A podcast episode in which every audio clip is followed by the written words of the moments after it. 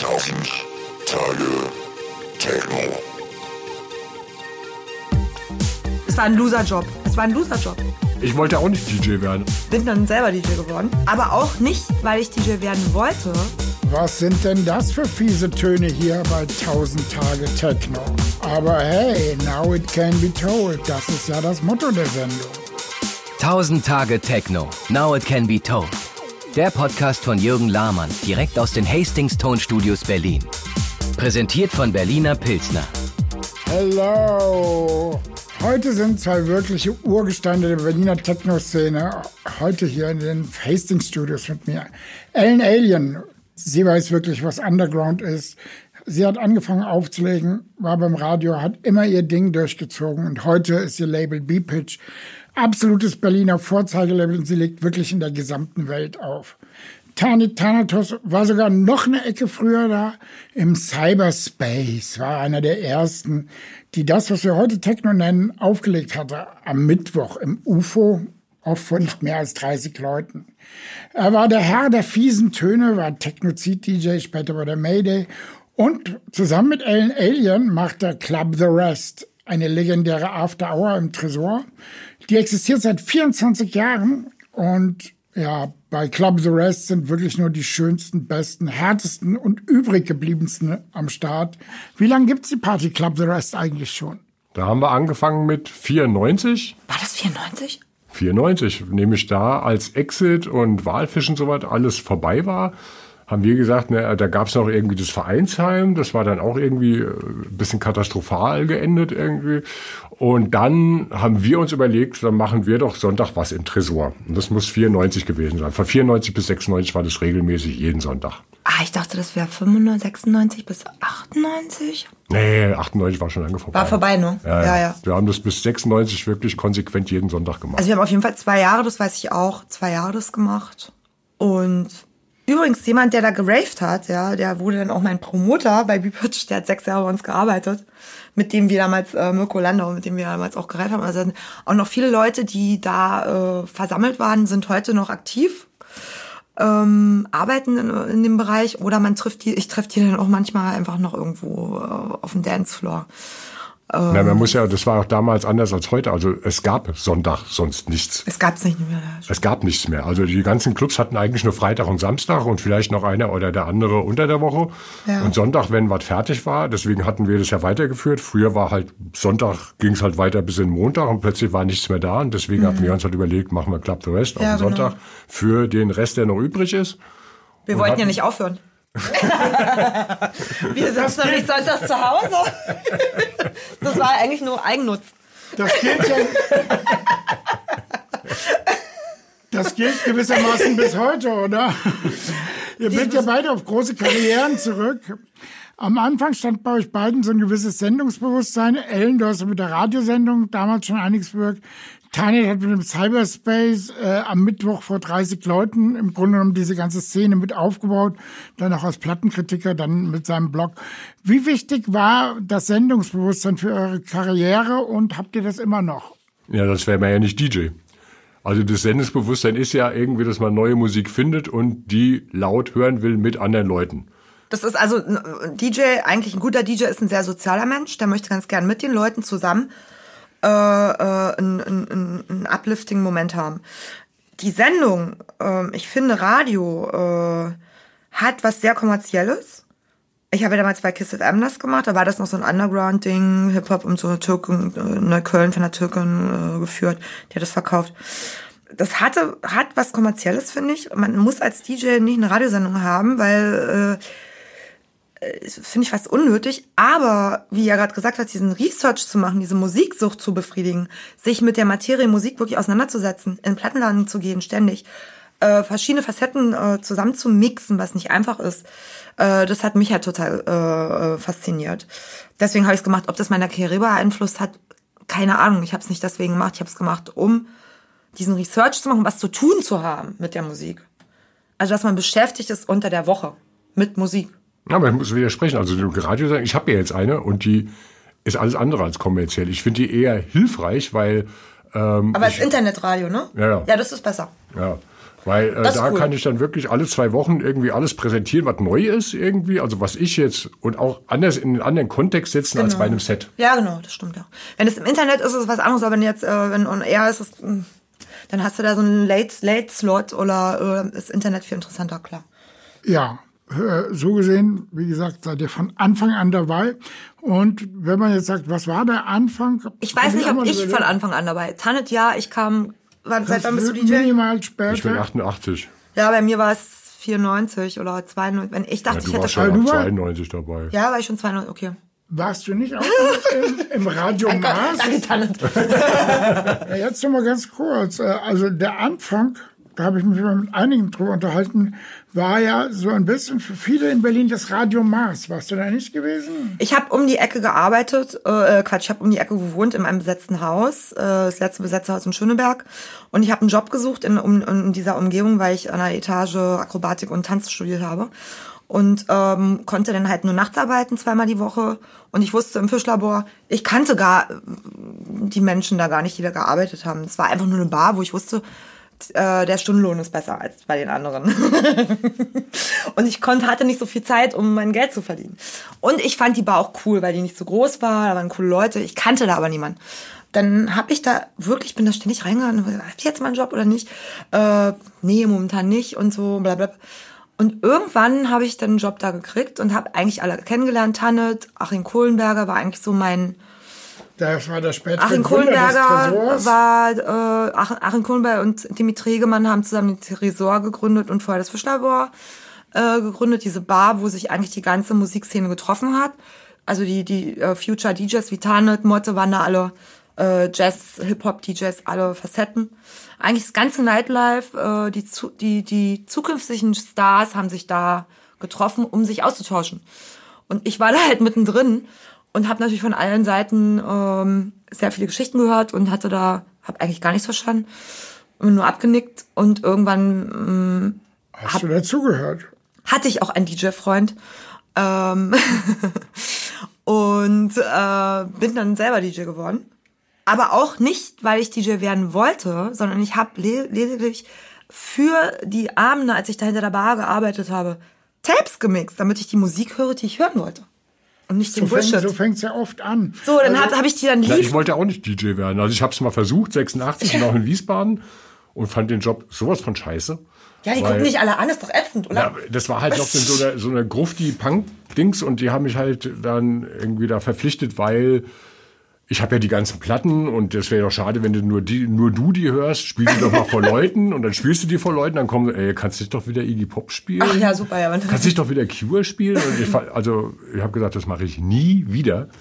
Weil da ging auch Unterschriftenlisten rum, so von wegen, äh, der bitte nicht mehr auflegen. Habe ich gesagt, könnt ihr gerne haben, dann mache ich es halt nicht mehr. Aber Ah, ja. dann mit Acid fing es halt dann wieder an. Aber da war, das war jetzt auch, also mehr so ein Spaß irgendwie. Mhm. So hat man sich gedacht, ja, jetzt hole ich mir auch mal zwei Plattenspieler. Deswegen habe ich Cyberspace gemacht, damit ich mir zwei Plattenspieler verdienen kann. Jede Woche 50 Mark mehr. ja, und äh, habe davon dann Platten und Plattenspieler gekauft. Aber habe jetzt nie daran gedacht, dass das was Professionelles werden könnte. Nee, da ist man durch die Passion reingerutscht oder durch den Lifestyle, den man genießen konnte, weil man sich halt gerne in Gruppen aufhält, würde ich mal sagen. Also wenn sie einen in Ruhe lassen, wenn sie nicht so eine Jukebox aus dir machen. Wenn sie nicht sagen, ey, hier, hier ein äh, Cent und oder äh, eine Liste machst, hier wie die Playlist ist, ne? Klar, das ist denn damals so passiert, heute ist es anders. Heute stellen sich die Leute vor, es ist ein äh, toller Beruf, man steht on stage, man kann endlich mal auf Instagram sich ausleben. und kann sich äh, ja auch sogar sexy ohne- ausleben, halbnackt zeigen endlich und alle gucken einen an endlich, ja, so ungefähr. Ähm, bei uns war das ja schon ganz anders. Es war, Es hatte ja keine Credibility. DJ es, hatte, es jetzt war ein Loserjob. Es war ein Loserjob. Ja. Drogenabhängige Idioten und die haben. ich sehe es nicht so, aber es sah nach außen, also als meine Familie mitbekommen hat, was da passiert. Na gut, das Radio Mars Kasperle Theater, äh, also man muss sich das so vorstellen, das war eine Bar und der Bar war ein Kasperle Theater und hinter dem Kasperle Theater waren die Turntables, Genau. sodass man da ein bisschen gespielt hat. Aus heutiger Sicht auch ein bisschen seltsam wie Fischlabor. im Fischlabor. Das Nee, so seltsam fand ich es gar nicht. Nee, nee, nee, das war eine Keimzelle. Es war de Es war die das die Keimzelle. Keimzelle der Berliner Szene. Das Hundertprozentig. Und das war die letzte, es war einer der letzten Keimzellen. Weil heute, gibt's ja diese Bars so nicht mehr. Früher war, gab's Cafés, wo man sich unterhalten konnte, sich getroffen hat auf dem Kaffee und wirklich da Stunden bis abends saß vielleicht Bier so gesoffen hat dann, ja. Und heute geht man Club laut, man kann sich kaum noch kaum, äh, unterhalten. Und Fischler war mega kommunikativ. Wir haben uns da alle ausgetauscht und kennengelernt eigentlich auch und Vertrauen zueinander gefunden und dann vielleicht zusammen irgendwo aufgelegt oder äh, da haben wir uns auch Das kennengelernt. war auch ein schönes Testgebiet, weil also ich habe, wenn ich da aufgelegt hatte, hatte ich Sachen gemacht, die ich jetzt, wenn ich jetzt im, damals im ersten UFO oder so was aufgelegt habe, nicht gemacht hätte. Genau. Das war halt irgendwie so, auf dem Klo lief ein Ambient-Tape Ja, genau. zum Beispiel. So Von Blubber Chili Ambient. Victor. Also ist das jetzt so eine Art Aufruf an Dimitri Hegemann, sofort das Fischlabor wieder zu eröffnen, Radio Mars endlich zu etablieren. Gebt mir mein Radio Mars zurück, vielleicht statt Instagram. Also es war auf jeden Fall für einen DJ eine sehr schöne Möglichkeit, wirklich alles zu spielen, was man sich vorstellen konnte und auch verschiedene Stile Ja, für mich war das eher so ein Soundtrack zu liefern. Ja, genau. So ein Soundtrack für die Leute, die da abends ihr Bier trinken oder sich Ja. unterhalten. Weil, da hat man jetzt nicht drauf geachtet, es ist tanzbar, sondern was hast denn jetzt noch krasses, was du da hinten dran schieben kannst und sowas. Ja. Sowas war da eher. Und da habe ich zum Beispiel auch erst Mixing gelernt, da hat mir ja Bühm erklärt, DJ Bühm, damals ein Hip-Hop-DJ aus dem WMF, der kam dann zu mir, Ellen, also jetzt erkläre ich dir mal Mixing.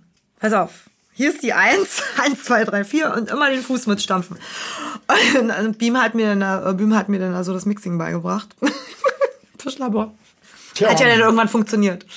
absolut. äh, was würdet ihr denn so äh, als die Meilensteine eurer Karriere sein, wenn es anfing im äh, Fischlabor? Was waren für euch so die wichtigsten Schritte? Die wichtigsten Schritte, naja, ich meine, das fing ja schon 91 an mit Tresor Resident, als, also quasi ab Tag 1 dabei, gleichzeitig Technozid als ersten Rave, dann Mede irgendwie, äh, wo, wir, wo im Grunde das äh, Technozid-Ding auf Deutschland übertragen wurde oder internationaler wurde. Ähm, dann erste Produktion mit Mike van Dyke war auch wichtig, um halt auch sozusagen die Visitenkarte draußen zu haben. Dann war für mich persönlich wichtig der Break von Techno 96, weil er mir dazu dogmatisch und blöd wurde. Was jetzt im klassischen Karrieresinn bestimmt nicht gut gewesen wäre, aber wenn ich den nicht gemacht hätte, würde ich heute nicht mehr auflegen. Es war für mich wichtig, einen Break zu machen, äh, von, wo ich sagen, einfach sagen musste, das ist mir jetzt zu verkopft, zu blöd irgendwie und habe dann zwei, drei Jahre einfach nur so ein Breakbeat-Ding versucht, Techno und Breakbeat zu vereinen, wo ich da damals auch gar nicht so alleine auf weiter Flur stand. Also das hat Westbam und Hardy auf, auf eine andere Art und Weise versucht oder äh, viele Engländer haben das auch gemacht und habe dann auch so einige Drum and Bass Gigs gehabt, die ich für mich jetzt persönlich wichtig fand. Dann äh, natürlich das Album 1998 war wichtig, was auch noch Breakbeat war. Ja, das waren so die Meilensteine quasi. Ja, Ellen, wie würdest du es für dich sehen? Ja, klar, Fischlabor, wo alles anfing und wo ich eigentlich so ähm, durch Zufall hingeführt worden bin, ähm, weil ich da um die Ecke gewohnt habe. Äh, dann äh, Dubmischen, die mich als Resident äh, eingeladen haben. Ich habe dann nicht, ich wurde, ich habe nie jemanden irgendwie was gefragt. Die kamen alle auf mich zu, weil sie wahrscheinlich so ein kleines Mädchen talentiert oder keine Ahnung oder Lust auf das. Tresor auf jeden Fall mit Tannet die Zeit, weil Tannet hat mir ein, äh, eine sehr starke Basis gegeben als Frau, mich praktisch nicht, er hat mich nicht versucht in sein Label reinzuziehen oder in andere Partys oder ähm, mich auszunutzen oder irgendwas in irgendeiner Form ähm, zu belästigen oder er hat mir so einen Freiraum gelassen, wir beide uns Ja, beide uns, ja. und ähm, auf eine ganz natürliche Art, weil wir einfach auflegen wollten da zusammen und weil wir auch so ähnliche Freunde um uns herum hatten und das hat einfach super gut gepasst. War für mich wichtig, auch mit einem Mann so zusammenzuarbeiten, dass es einfach so läuft wie mit einer Freundin, ohne irgendeinen Stress, sondern man will einfach auflegen, ja, zusammen und darum geht's und darum ging's einfach nur. Äh, dass, dass es einfach sonntags nicht aufhört für uns, dass es einfach weitergeht. Und ähm, dann ist die Szene total zusammengebrochen in Berlin.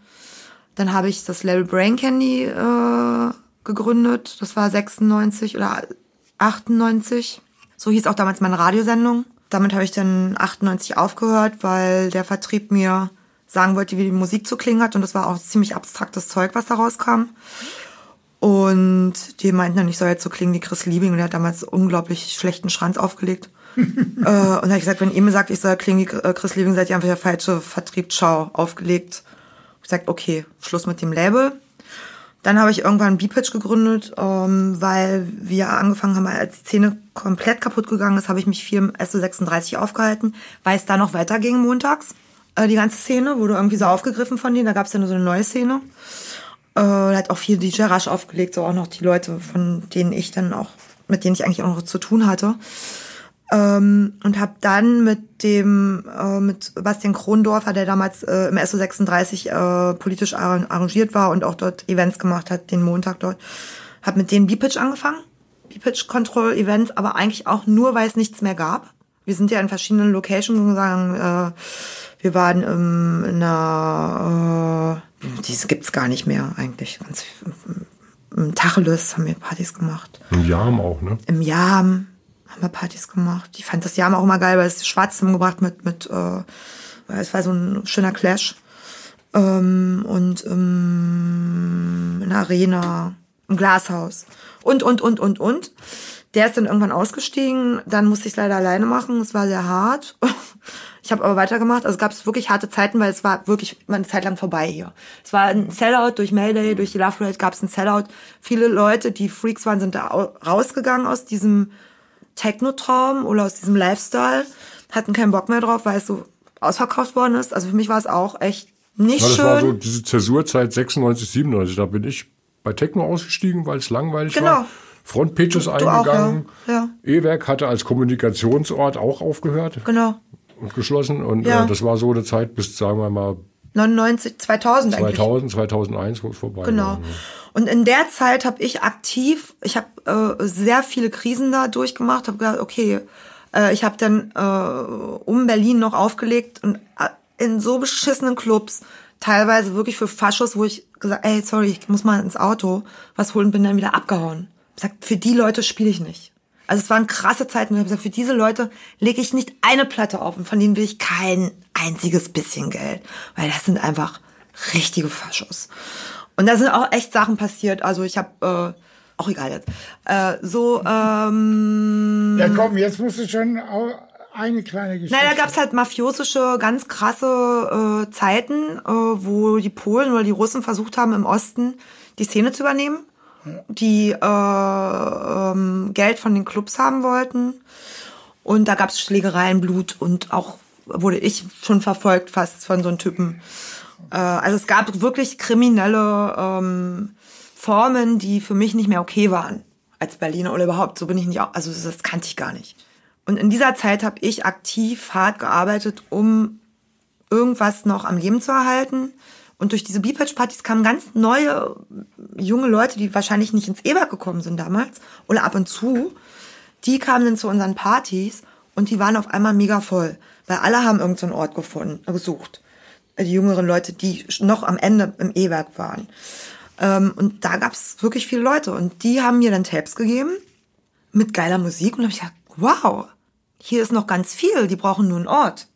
Und dann gab es äh, 2000 die Maria, da haben wir Veranstaltungen gemacht, dann gab es Ostgut, endlich, WMF haben, äh, im WMF haben wir dann auch B-Pitch-Partys gemacht, dann kam Mood-Selector dazu mit Breakbeats, wo das auch wieder zurückkam. Ich habe ja auch viel Elektro früher also nicht so wie Tanne in den UK-Bereich, mehr mal so in äh, Assault und dieses ganze Dance-Mania-Kram, Dirty Tracks.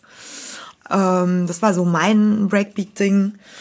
Aber auch, wir hatten schon so eine äh, Breakbeat-Leidenschaften, aber in anderen Richtungen, Tanit und ich. Und dann wurde B-Pitch 2000 auf einmal, nach meinem ersten Album 2001 Stadtkind, gab es eine Explosion mit Tok Tok noch auf IO, weil eine blonde Frau steht da und singt, sieht geil aus. Ähm, gab es so eine kleine B-Pitch-Explosion, äh, wo auf einmal die ganze Welt drauf geguckt hat und ich das erste Mal überhaupt außerhalb auflegen konnte von, aus Deutschland. Und die ersten Länder waren Spanien und Frankreich und Amerika. London kam Jahre später und dann gab es auch ganz viele Sightings bei B-Pitch, weil es halt so eine Aufmerksamkeit hatte. Es gab so einen bestimmten Musikstil, der die Leute fasziniert hat, zwischen Breakbeats, Vocals, Techno House, aber nicht so einen harten Techno, eher so einen groovigen Detroitisch oder minimalen Deutsch mit deutschen Vocals, Berlin-Stil, der in dem Moment 2001 überall so ein bisschen verbreitet war in den Clubs. Äh, ja, ähm, das ist eigentlich die Geschichte. Tatsächlich ist mir eine Sache äh, noch aufgefallen, was ich, wo ich dich damals so mit dem echten Trend wahrgenommen habe, bisschen belächelt auch. Das war Techno-Robics, deine Veranstaltung im E-Werk. Kannst du dazu das nochmal erklären, beziehungsweise aus heutiger Sicht was dazu sagen? Eigentlich war das total visionär. Also das, äh, äh, das war eine Techno-Veranstaltung, äh, beziehungsweise eine Aerobic-Veranstaltung im E-Werk äh, von äh, Jürgen, Jürgen von der Dapmischen organisiert, mit noch jemand anderem. Ich weiß jetzt nicht, wie der Mann hieß. Dachte, das wäre deine. Nee, es war nicht mein, die haben mich als DJ dort gebucht, weil die wussten, dass ich halt ein sehr, ich bin ein sehr sportlicher Typ bis heute. Ähm, und die wussten, dass ich damit umgehen kann wahrscheinlich. Und die haben mich gefragt und ich fand das super interessant. Das war echt Future. Also da zu sehen, wie die Akrobatiklehrerin mit dem Mikrofon da oben auf der Bühne stand, zehn Meter, äh, fünf Meter hoch, und die Leute dann da Akrobatik machen. Und da kam auch äh, eine Gruppe von behinderten äh, Rollstuhlfahrern, die dann mit Sport gemacht haben, so ein bisschen, und die kamen, weil die Alien Fans, Fans waren. Das fand ich mega. Das war so eine Gruppe von Behinderten in Rollstühlen, die dann auch da dort immer kamen jeden Mittwoch ähm, das wie, wie oft hat's das gegeben? Und wie, einmal im, in der Woche, glaube ich, war das. Mittwochs, glaube ich. Das ging nicht lange, aber das war gut gefüllt und das war abgefahren. Damals Techno-Robics, heute im Zumba-Kurs unterwegs. Das war damals. Ja, nee, also äh, ich meine, zum Beispiel, wenn ich Sport mache und ich war früher öfters mal in so, so Gyms. Mhm. Ich konnte da nicht reingehen, allein schon wegen der Musik. Ja, ja, du gehst da rein, da läuft da irgendwie 80er-Scheiß, Schlager-Scheiß mhm. und so weiter.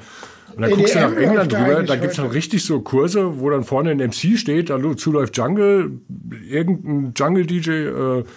spielt dazu und da geht's dann richtig ab. Und so was fehlt mir hier. Hier ist immer nur dieses bräsige, weißt du, so. Und du denkst, die müssten doch auch mal weiterkommen, musikalisch, als mhm. irgendwie nochmal die besten Hits aus den 70ern und 80ern oder kannst ja gleich irgendwie Hitfunkwelle ja. 1 reinschalten. Okay, kommen wir mal zu was anderem. Ihr werdet beide als Berliner Urgesteine wahrgenommen. Aus heutiger Sicht, welcher Club war oder ist heute der Club in Berlin, der am besten zu deinem oder eurem Sound passt, jeweils?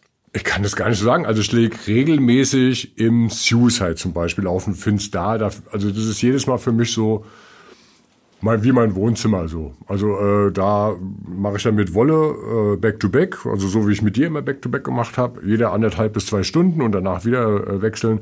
Und das ist einfach, da kann ich mich drauf verlassen, dass es klappt irgendwie. Es funktioniert super, passt auch musikalisch super von dem, was ich mache. Tresor ist nach wie vor, wo in dem Keller äh, fühle ich mich nach wie vor wohl, weil umso härter, umso besser. Und äh, ansonsten würde ich es gar nicht so clubabhängig machen. Ich kann gar nicht sagen, der Club ist es oder so, sondern ich würde eher sagen, es kommt auf die Veranstaltung an. Ja.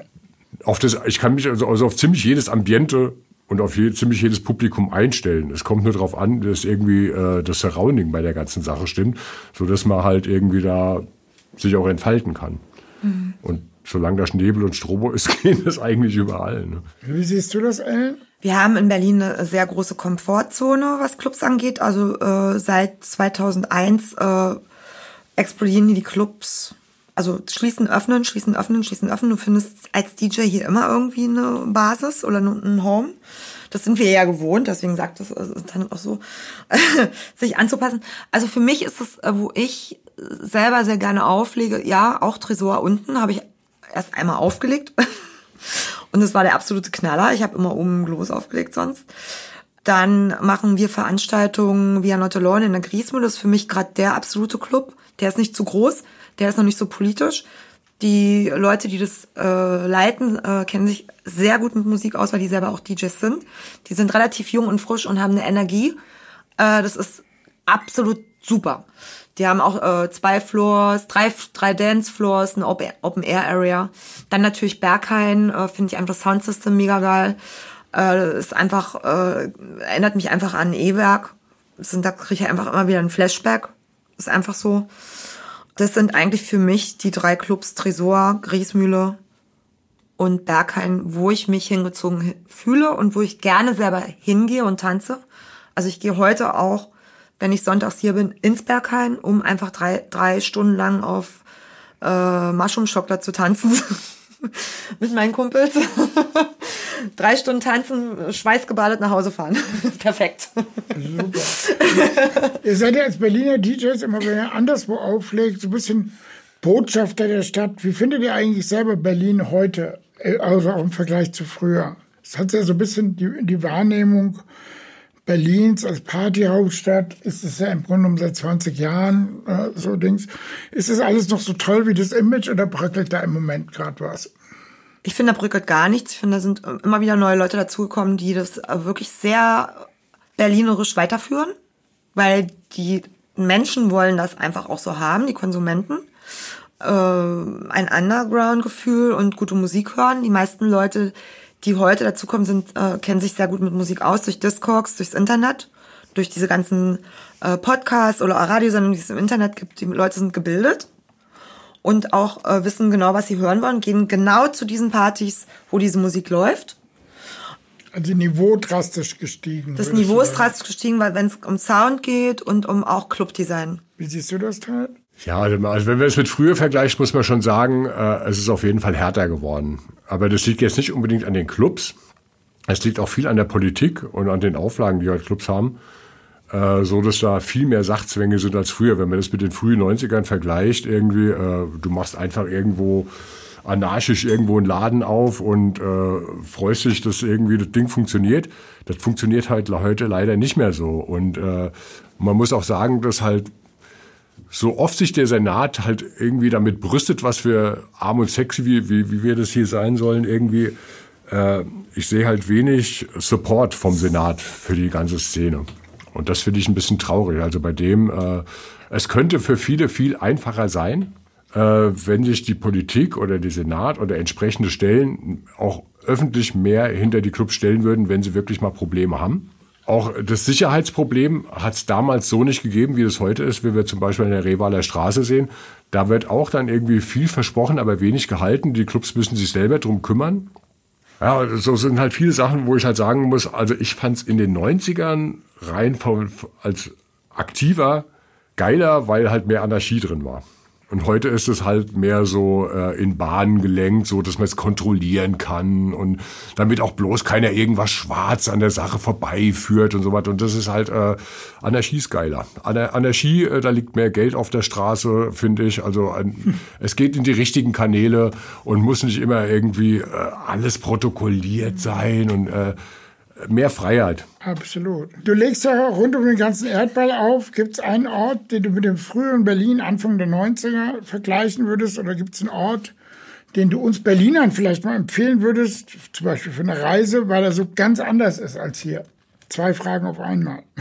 Ich finde Tel Aviv relativ interessant, weil dort eine kleine Szene herrscht, aber die Leute dort, da da so politische Unruhen sind, ist das auch so ein Meeting Point, ja, so, so also wie, wie wir früher hatten, so ein Lifestyle, den die weiter fortführen.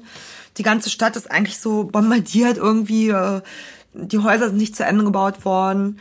Ähm, alle wünschen sich Frieden, ähm, träumen eigentlich auch davon, äh, woanders zu leben. Und dann gibt's halt diese ganz, ganz, die ganzen krassen, die ganze Religion und so. Also das finde ich sehr spannend. Also als Ort dort mal hinzufahren und auch im Nachtleben sich aufzuhalten.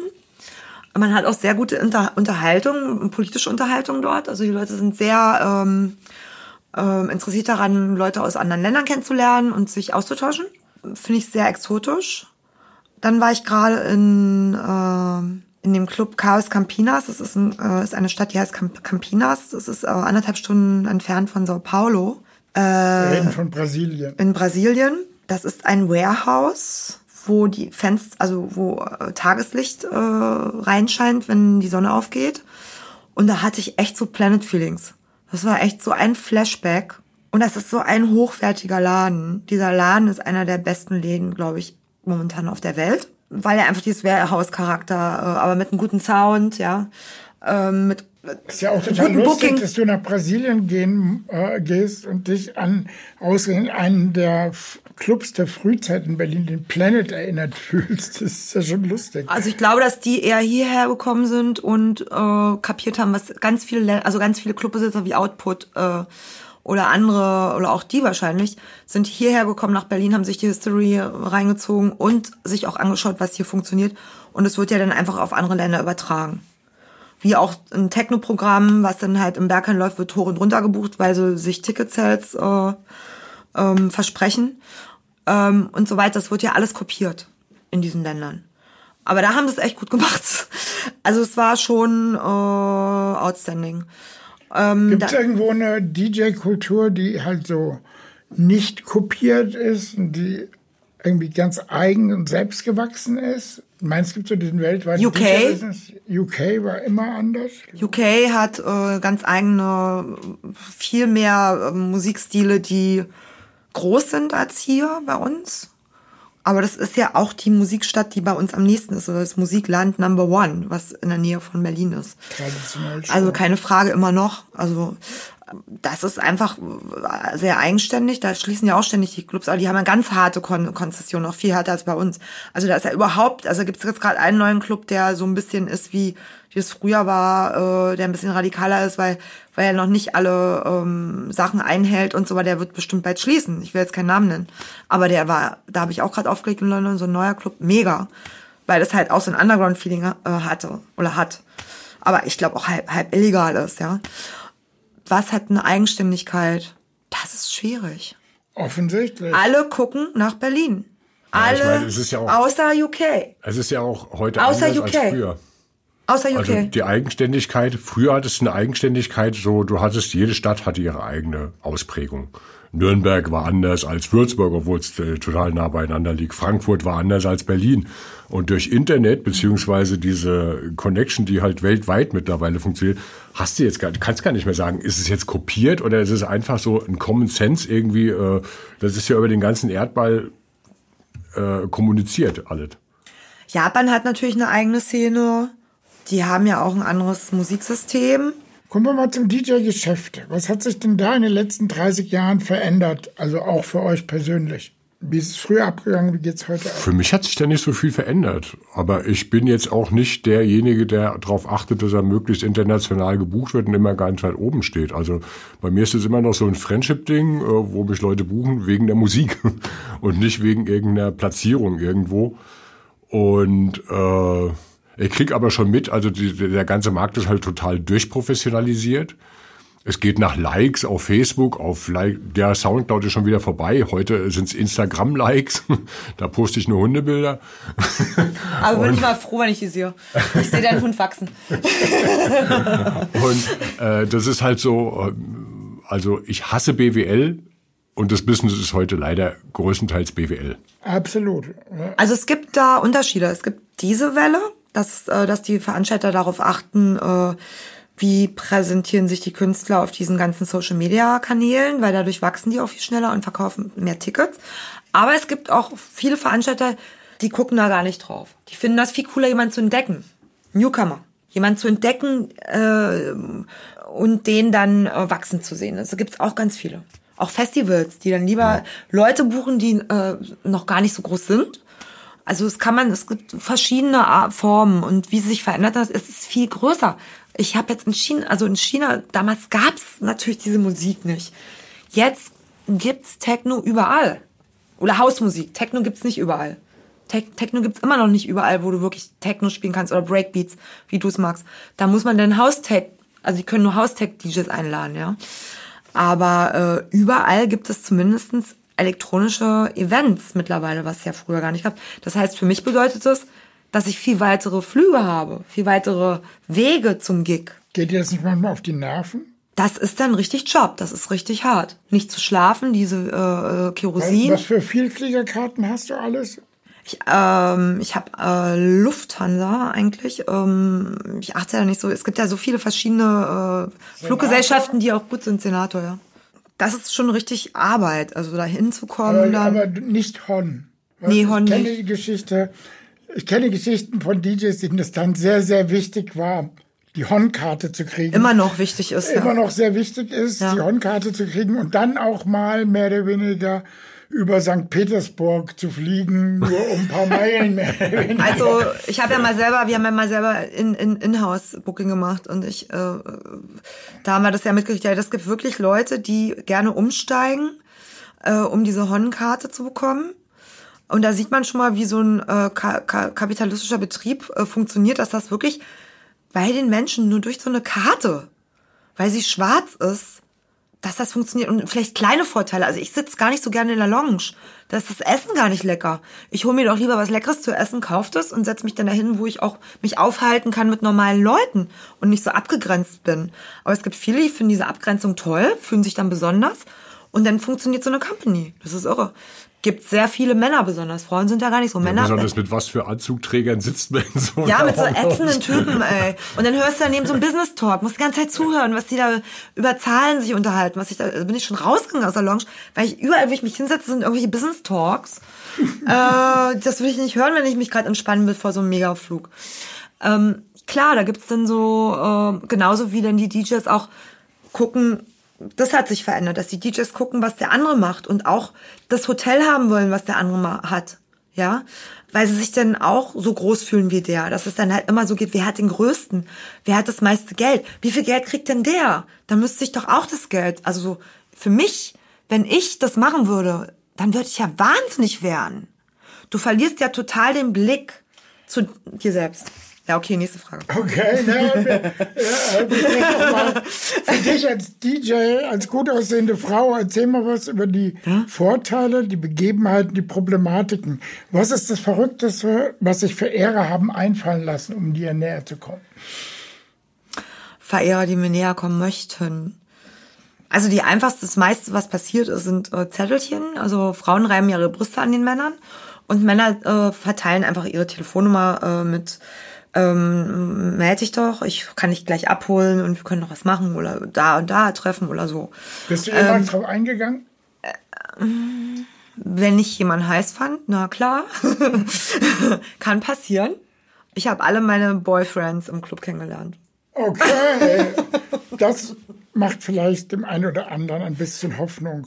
äh, erinnerst du dich auch an irgendwelche sexistischen Events und wie bist du damit umgegangen? Gibt ja einige weibliche DJs, Miss Kitten soll sich angeblich in den Vertrag reinschreiben lassen, dass sie sofort den Auftritt abbrechen kann, wenn irgendwelche Gogo-Girls oder sonst was im Club auftreten. Wie ist so deine Haltung dazu? Ich habe keine sexistischen Probleme im Club, noch nie so, eigentlich nur in Hip-Hop-Clubs gehabt, das war ein großer Unterschied. Äh, in dem Bereich, wo ich mich aufhalte, äh, habe ich so eine, nehme ich die nicht wahr. Vielleicht, aber ich habe sie nicht. Ich kenne das nicht. Also ich kenne das nur, wenn ein DJ jetzt zum Beispiel äh, äh, auflegen will und sich vordrängelt. Ähm, da habe ich auch schon mal einen, einen geknallt. Ähm, das erzählt er mir heute noch ähm, ist mir aus Versehen wirklich, weil ich mich diskriminiert gefühlt habe. Aber das hätte er auch mit Mann machen können. Das haben die früher auch alle untereinander gemacht. Das habe ich ja gesehen. DJ Rock den Stecker gezogen. Äh, die Nadelmotte hat auch irgendjemand die Nadel abgedreht. Tillmann. Ich spiele jetzt. Tillmann, Nadeln abdrehen ist vorbei. Dein Sound ist scheiße. Gab es früher noch viel schlimmer als dann später. Aber so sexistische hat sich irgendwas Das kommt bei mir gar nicht an, es geht da rein und raus, ist mir so egal. Okay. Hat sich an der Rolle des weiblichen DJs im Verlauf der letzten 20 Jahre irgendwas geändert? Also, dass, dass du sagst, es war früher vielleicht schwieriger und heute einfacher oder sagst du, es war, es war früher äh, schwieriger, sich zu connecten. Mit Tannet hat es geklappt. Auf eine wirkliche äh, Arbeitsaustausch oder Musikaustausch es war früher für mich sehr schwierig, mich mit den Männern so zu, ganz normal zu connecten, dass man zusammen was machen kann. Äh, unabhängig, ob sie mich heiß finden oder nicht. Also das, das war am Anfang wirklich ein Problem ähm, für mich. Äh, jemanden zu finden, mit dem ich was zusammen machen kann, also diese Leidenschaft teilen kann. Das habe ich dann geschaffen durch das Label eigentlich. Eine Gruppe zu bilden, die Neues, wo wir alle zusammenarbeiten. Und deswegen habe ich das gemacht, um nicht einen Erfolg zu haben oder sonst, sondern eigentlich um Gruppen zu bilden, wo wir uns austauschen können musikalisch, was für mich heute immer noch ein wichtiger Bestandteil äh, ist äh, in meiner Arbeit. Ich brauche das, das macht mich glücklich. Ja, cool. Dafür ist es auch ein bisschen gemacht, eben die Musik als kommunikativer Faktor. Aber auch nochmal ganz kurz so Tanja, wie nimmst du so diese ganze aufkeimende MeToo-Debatte äh, wahr? Na, die ist ja zum Glück nicht im Techno losgebrochen. Also, äh, Absolut. Ja. Äh, Richtige Antwort. ich meine, da mag es bestimmt äh, den einen oder anderen Vorfall geben, aber ich habe Techno nie als sexistisch. Ich meine, das hat ja gerade deswegen damals so einen Erfolg gehabt, weil halt genau diese ganze Sexismus da nicht drinne war. Die Leute konnten da irgendwie nackt oder nur in Hotpants oder ohne BH tanzen, das hat keinen gestört. Und ich hoffe, das wird sich auch nie ändern. In Berlin nicht. Nee. Okay, kommen wir mal zurück zur Musik. Äh, wie wählt ihr die Musik für eure Sets aus?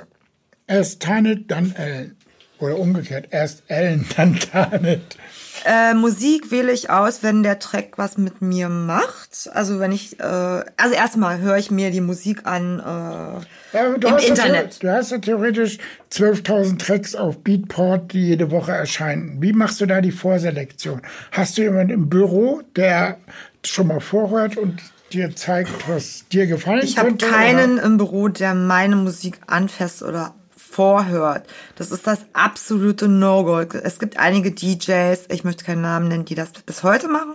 Das ist für mich ein Teil meiner äh, meines Spaßes, selber etwas zu entdecken. Deswegen bin ich ja bin ich ja ins Hardwax gerannt, wo die Platte auch am Internet gekriegt hat, die den Rock mir dann vielleicht gegeben hat, weil er mich nett fand.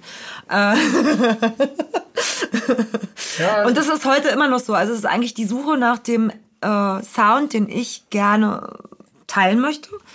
Ähm, es ist heute noch so, dass ich auf Discogs gehe und mir alte Sachen nochmal anhöre, weil ich diese Platte haben will und mir bestelle, weil ich sie damals nicht finden konnte. Ähm, und das ist ja auch mein Hobby sozusagen. Also das könnte ich nicht aus meinen Händen geben. Ähm, und die Suche ist nach dem optimalen Track, der am besten nicht kopiert ist, sondern das Original vom Originalen. Und es ist auch heute so, wenn ich ähm, einen Oldschool-Track spiele, den die, die Crowd da draußen nicht kennen, vielleicht nur zehn, und ich spiele den, ich setze den ein, brennt der Club, weil ich den einfach genau richtig einsetze, weil ich den mitfeiern muss. Und dann kriege ich so ein Flashback und das ist halt für mich dann also eine Addiction, eine absolute, äh, ein Orgasmus. Okay, Tanit, wie ist es bei dir? Na, ich bin ja voll auf digital umgestiegen, schon vor 13 Jahren. Und habe seitdem eigentlich keinen Plattenladen mehr von innen gesehen. Was ich auch nicht vermisse, weil äh, ich fand die, ich fand es immer so, also klar, wenn du jetzt irgendwie so wie bei Hardware oder später in der Space Hall da ein guter Kunde bist, kriegst du vor eine Vorselektion, gehst die durch, aber dann habe ich immer noch das Gefühl gehabt, so da fehlt noch was. Das kann es nicht gewesen sein, was die Woche rausgekommen ist. Und habe dann trotzdem immer noch andere Sachen gefunden und die, die Vorselektion, kann ich sagen, waren zu vier Fünfteln unnötig.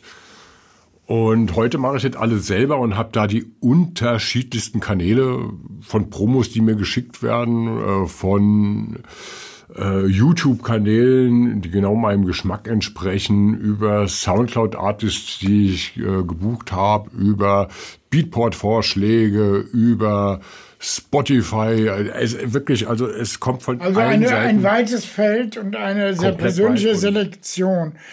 Aber jetzt so die Sache für diejenigen, die Musik an den Mann bringen müssen. Was muss ein Musikpromoter tun, um seine Musik oder die Musik von seinem Künstler in deinem Set unterzubringen? Und was ist das Extremste, was Leute getan haben, um deine Aufmerksamkeit zu erregen? Also, mh, es ist natürlich am besten, wenn du den, diese Musik selber entdeckst und den Leuten selber schreibst. Wenn ich die nicht entdecken kann in den Massen, Bandcamp ist zum Beispiel auch eine ganz wichtige Plattform, ja. Dann gibt es die Sachen nur auf Bandcamp oder so, ja.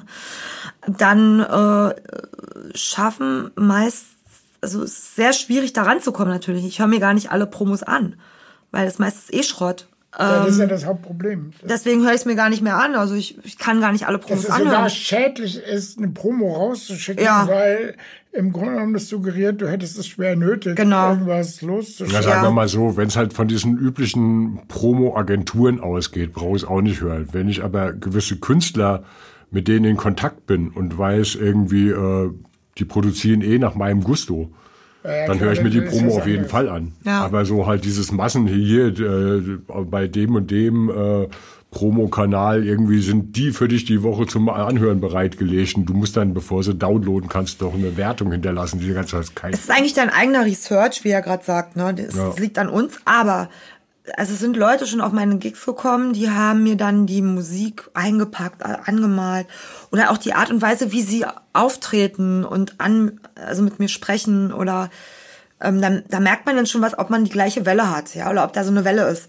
Und wenn da so eine Welle ist, dann höre ich mir das auch an und oft ist die Musik dann auch gut. Das spürt man schon. Das ist so ein ähm, Lifestyle-Feeling, äh, das passt dann. Hört ihr eigentlich Playlists von anderen Artists an?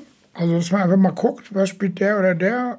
Also ich gucke mir keine Charts zum Beispiel von anderen Artists an. Grundsätzlich nicht. Ich höre mir aber gern äh, Sets von anderen Artists an und finde dann ab und zu mal schon einen Track, wo ich sagen kann, oh, interessant und gucke dann, ob ich den irgendwie finden kann. Sei es über Shazam oder sonst irgendwas. Äh, aber jetzt irgendwie so speziell danach gucken, was legen die anderen auf, auf gar keinen Fall. Das interessiert mich nicht. Also ich gucke ab und zu hier bei Clone, mhm. so ein Vertrieb aus Rotterdam. Underground-Vertrieb von Serge.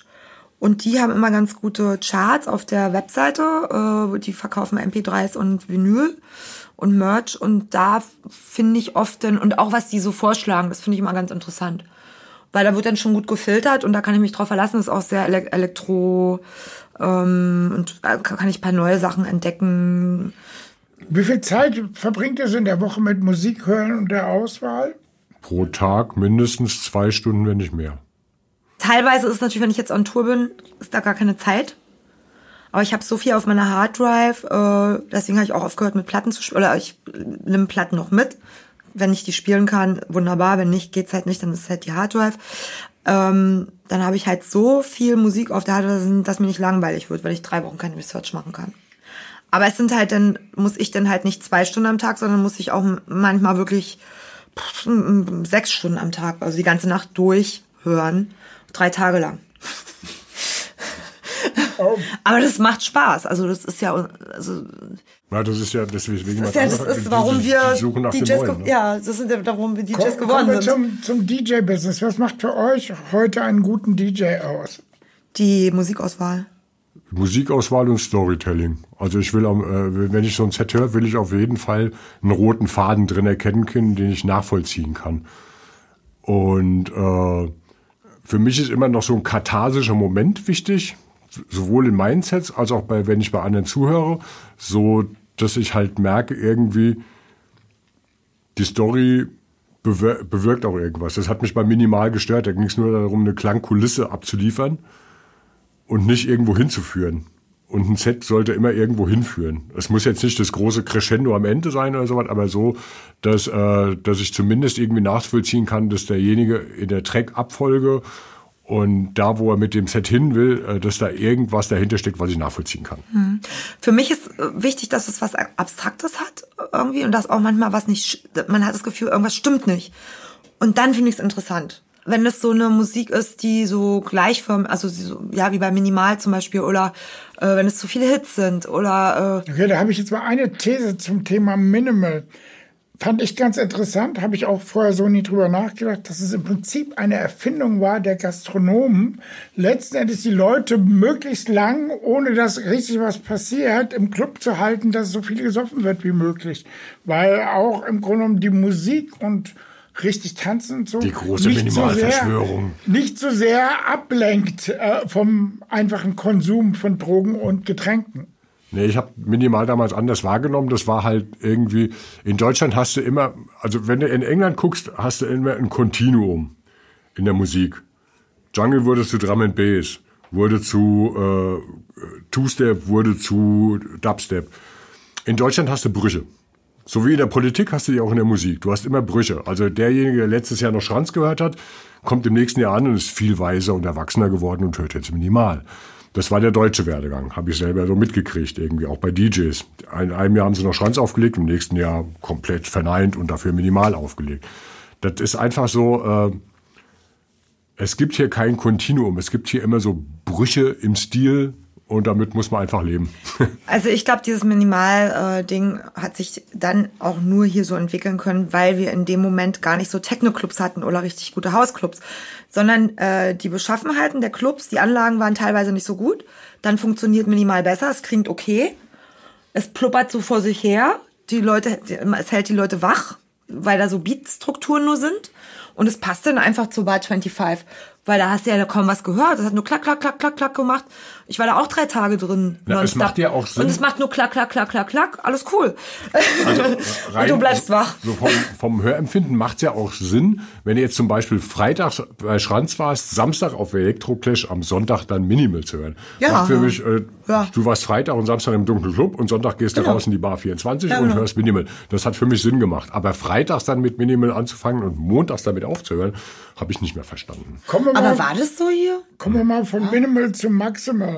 Äh, ein Wort zu Tomorrowland. Würde der gern mal spielen? Oder hast du das schon mal gespielt, Ellen?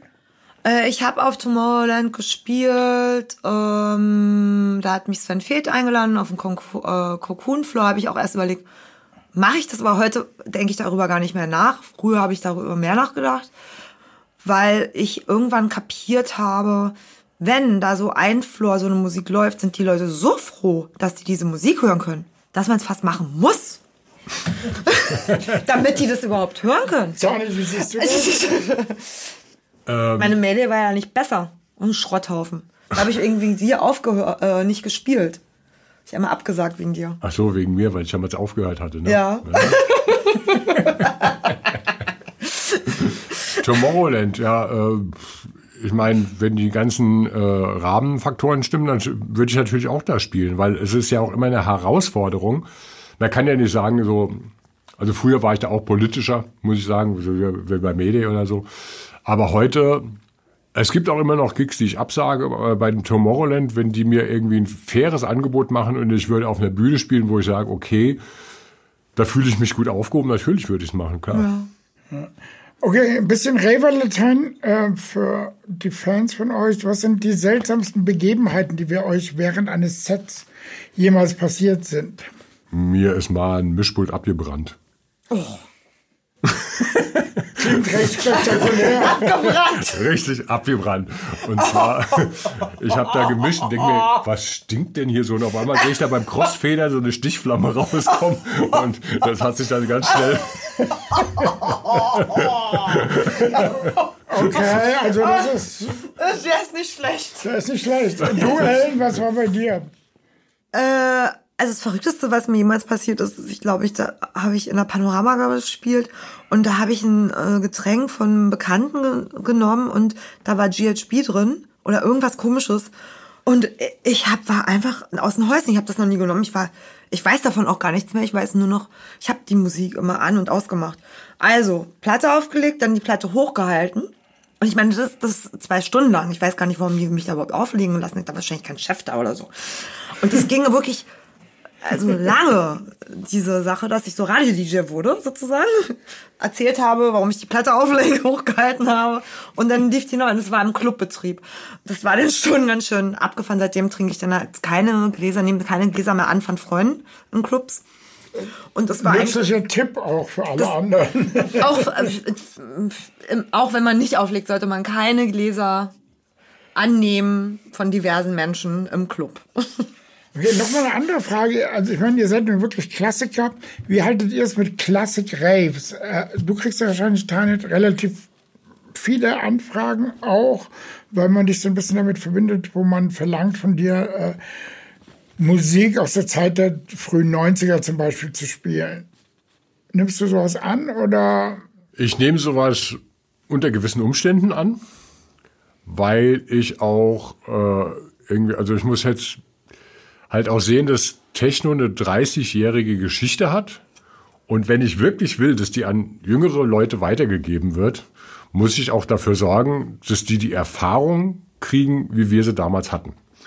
Und deswegen äh, sehe ich auch ein, dass dann Leute sagen, ey, kannst du ein Set spielen, wo du halt wirklich nur Classic spielst. Das ist halt wirklich auch zu, äh, ähm, interessant zu sehen, was unter Classics gesehen wird. Also was hier als Classics gilt, gilt noch lange nicht irgendwie in Westdeutschland als Classic. Da kannst du Sachen von 98 bis 92 spielen, das kennt keine Sau, weil keiner dabei war. Während da äh, Classics dann heißt ab 2001. zum Beispiel. Ja, also Ja, es ja, gibt ja. theoretisch fünf verschiedene Generationen von Classics. Das muss man einfach mal ganz kurz sagen. Das ist ja so mit den guten Leuten von früher. Äh, mir wurde auch schon auf der Love Parade 1993 erzählt, wie ab, scheiße das jetzt hier ist, aber 91, das war Obergeil. nein, das ist, nein, Ich aber hatte tatsächlich- 92 schon den Flyer, bla bla bla. Früher war alles besser. Ja, genau. Das stimmt, an den erinnere ich mich. Das war ein großartiger Das war in den Tresorflyer. 90ern schon so, ne? Kriegst du eigentlich manchmal Anfragen nur für Classic Raves, alte Musik für alte Menschen zu spielen? Eigentlich nicht damit. Das Ja, ist nicht unbedingt für alte Menschen. Also bei, Nee, ist auch für junge Menschen. stimmt. Also ich versuche auch äh, überhaupt jetzt so, äh, also eine Zeit lang habe ich auch dann so Poolpartys auf Ibiza oder wo ich ein Freakhouse-Set gemacht habe. Das mache ich momentan gar nicht, dass ich irgendwie äh, mich da irgendwie anpassen muss äh, zu doll. Also das läuft nicht.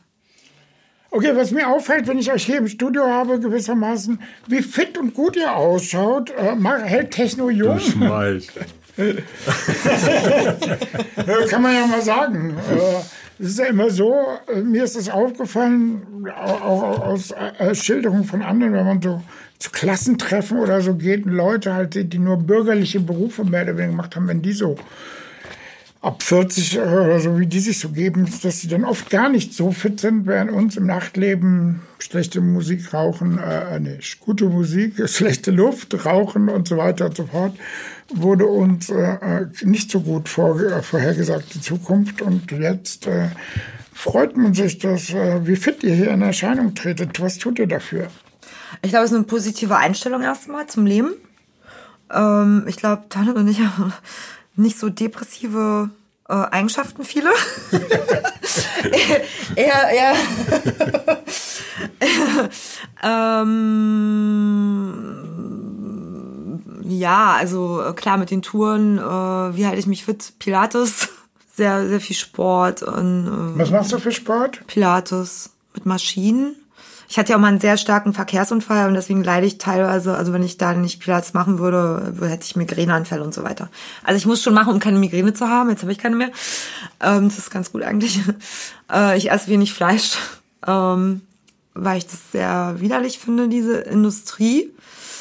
Aber ich glaube, das ist einfach so eine Einstellungssache zum Leben. Äh, Ich habe auch einige Freunde, äh, die sind so ein bisschen mehr depressive Menschen, die sehen einfach auch schlechter aus, weil sie nicht so zufrieden sind.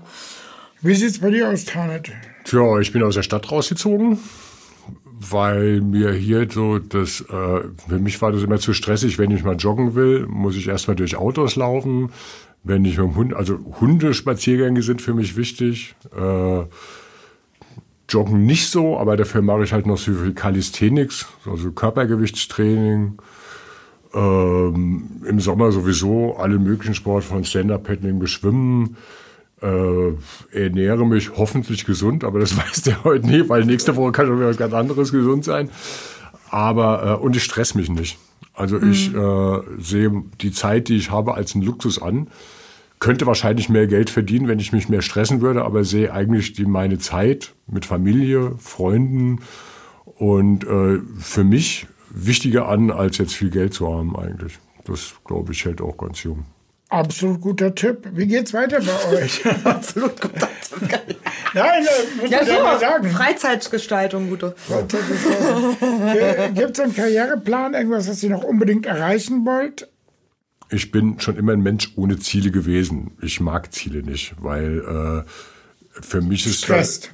Nee, nicht wegen Stress, sondern äh, das ist so eine blöde Fokussierung. Also habe ich irgendwie in frühen Jahren schon gemerkt, wenn ich mich zu sehr auf ein Ziel versteife, merke ich gar nicht, was rechts und links davon passiert und krieg vielleicht das Beste gar nicht mit. Deswegen habe ich, äh, bin ich immer so durchs Leben gegangen, so ohne Ziele, sondern eher so mit offenem Blick und gucken, was so rechts und links des Weges kommt und nehmen das mit. Wie sieht's bei dir aus, Ellen? Ähm, bei mir ist es ein bisschen mal so projektbezogen. Also ich habe jetzt, äh, möchte ganz gern mit einer Künstlerin so ein Live-Projekt realisieren. Ähm, ist eine Japanerin, die kommt eigentlich aus dem Noise-Bereich, Kyoka heißt die. Und ist auch eine Frau, jetzt mal endlich mit, einer- mit einer Frau ein Projekt zu machen. Und das wird dann halt so ein bisschen noisy, Rave, Techno, sehr modern. Und daran arbeiten wir gerade, da freue ich mich halt total drauf. Also ich, äh, ich, für mich ist eine kreative Auslebung ein ganz wichtiger Bestandteil, eigentlich glücklich zu sein. Absolut.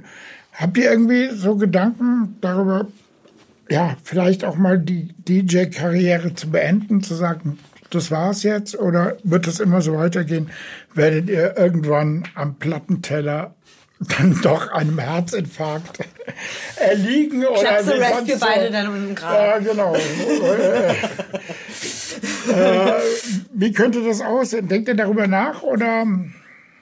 Ehrlich gesagt, nö.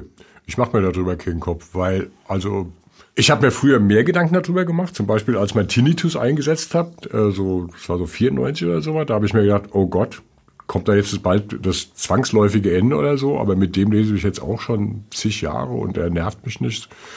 Und äh, seitdem, es gibt immer mal Phasen, wo es schlechter läuft oder mal besser läuft oder so, aber es läuft immer irgendwie. Es ist immer in so einem gewissen Fluss und äh, solange ich den aufrechterhalten kann, möchte ich das eigentlich machen, weil das äh, fühlt sich eigentlich so ganz angenehm an, muss ich sagen. Und äh, also natürlich kommt irgendwann zwangsläufig irgendwann mal das Ende, aber wie das ob ich dann komplett aufhöre oder ob ich die Aktivität auf ein anderes DJ-Feld, wie zum Beispiel jetzt auch mit dem Radio schon oder sowas verlagere oder so, weiß ich nicht. Es ist halt immer irgendwie, es entwickelt sich immer weiter und es muss ja jetzt immer nicht der Riesenclub sein, in dem er die Primetime bespielt oder so. Naja, für mich ist es so, ich glaube, ich werde immer DJ bleiben, für Freunde spielen, wenn es nicht mehr so on stage ist. Äh, Ich kann mir vorstellen, dass es irgendwann passiert, dass ich keine Lust mehr habe, wenn sich die Musik ändert. Kann das passieren. Ich habe auch noch so ein paar Träume, ähm, die möchte ich jetzt bei Ihnen nicht sagen. Da brauche ich auch andere Teams noch. Da gibt es schon seit Jahren so einige Träume, äh, was auch mit Musik. was, treibt dich an? Also ich bin nicht in so einer Komfortzone. Ich mich treibt an, nicht in einer Komfortzone zu sein. Das Okay. treibt mich an. Ja, das hält ja fit und äh, jung und aktiv auf alle Fälle. Bin eher so ein aktiver ähm, Springbrunnen. Das kann man wohl so sagen. Und Was, was dann, äh, ich brauche Bewegung, sonst ist das, äh, stimmt was nicht. Wie würdest du das für dich sehen, Tarnet? Was treibt dich an? Mich treibt an der Spaß an der Sache eigentlich. Also ich mir macht nach Musikdingen immer noch Tiere Spaß und äh, ich suche nach immer noch dem größeren Wumms in der Musik. Habe ich gemerkt letztes Mal. Und äh, ich denke, das Ende der Fahnenstange ist noch lange nicht erreicht und das treibt mich eigentlich an. Das, äh, dass ich weiß, das Ende der Fahnenstange wird nie zu erreichen sein. Es wird immer noch geilere Tracks geben und immer noch bessere Entwicklungen in der Musik und noch tollere Seitenarme, die ich verfolgen kann und die dann für, zu sagen, so fusionieren mit dem, was ich äh, als DJ mache. Also das treibt mich eigentlich an, ja. Ja, was könnte es Schöneres als ein Schlusswort wie dieses geben? Ich bedanke mich bei euch. Äh, ja, war toll, dass ihr da wart. Ich denke, wir haben eine ganz gute Sendung hingelegt. Alles klar, danke schön. Dankeschön. Danke. Das war diese Folge von 1000 Tage Techno. Vielen Dank an unseren lieben Sponsor Berliner Pilsner. Ihr wisst schon, sie trinkt ein Pilsner und sie sieht gut aus. Äh, so oder so ähnlich. Äh, ich hoffe, ich werde jetzt nicht verklagt. Äh, Rechte und so. Die nächste Sendung wird wieder ganz anders. Und ehrlich gesagt, so ist Techno. Ich weiß im Moment noch gar nicht, welche der Perlen, die wir produziert haben, wir jetzt bringen. Drum nutze ich das Outro mal auf unsere Social Media Kanäle hinzuweisen. www.facebook.com 1000 Tage Techno und natürlich Instagram 1000 Tage Techno.